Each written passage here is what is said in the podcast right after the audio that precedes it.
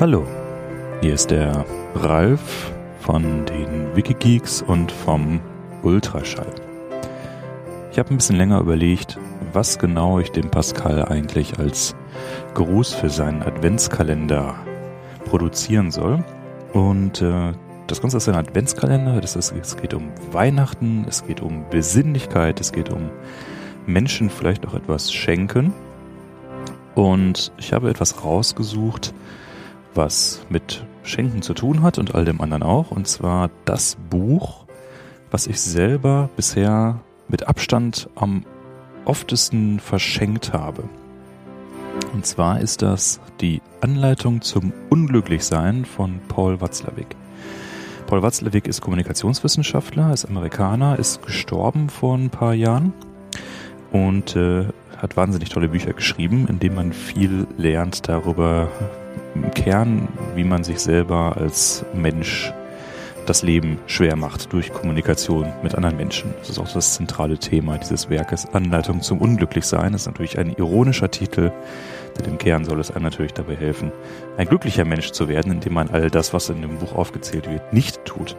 Das Buch ist von 83, hat aber nichts an seiner Aktualität verloren und äh, ich möchte eine einen kleinen Abschnitt daraus vorlesen, der sehr ikonografisch geworden ist und äh, der auf wenigen Zeilen verdichtet, was äh, zum einen das Buch ausmacht und warum man es verschenken sollte und vor allem auch lesen sollte. Es ist ein sehr kurzes Buch, es hat insgesamt nur äh, knapp 140 Seiten. Man hat das eigentlich so an zwei Tagen locker durch.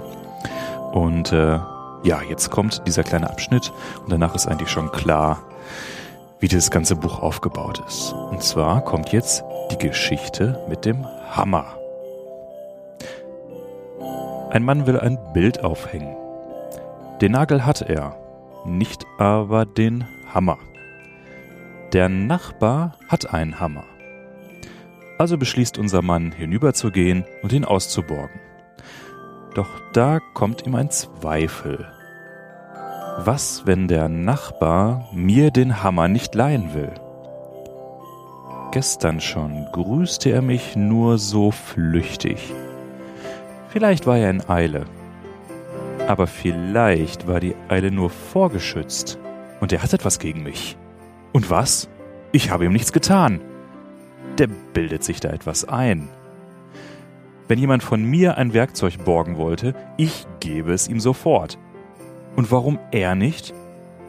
Wie kann man einem Mitmenschen einen so einfachen Gefallen abschlagen? Leute wie dieser Kerl vergiften einem das Leben. Und dann bildet er sich noch ein, ich sei auf ihn angewiesen, bloß weil er einen Hammer hat. Jetzt reicht's mir wirklich. Und so stürmt er hinüber, läutet, der Nachbar öffnet, doch noch bevor er Guten Tag sagen kann, schreit ihn unser Mann an. Behalten Sie Ihren Hammer, Sie Rüpel! Frohe Weihnachten.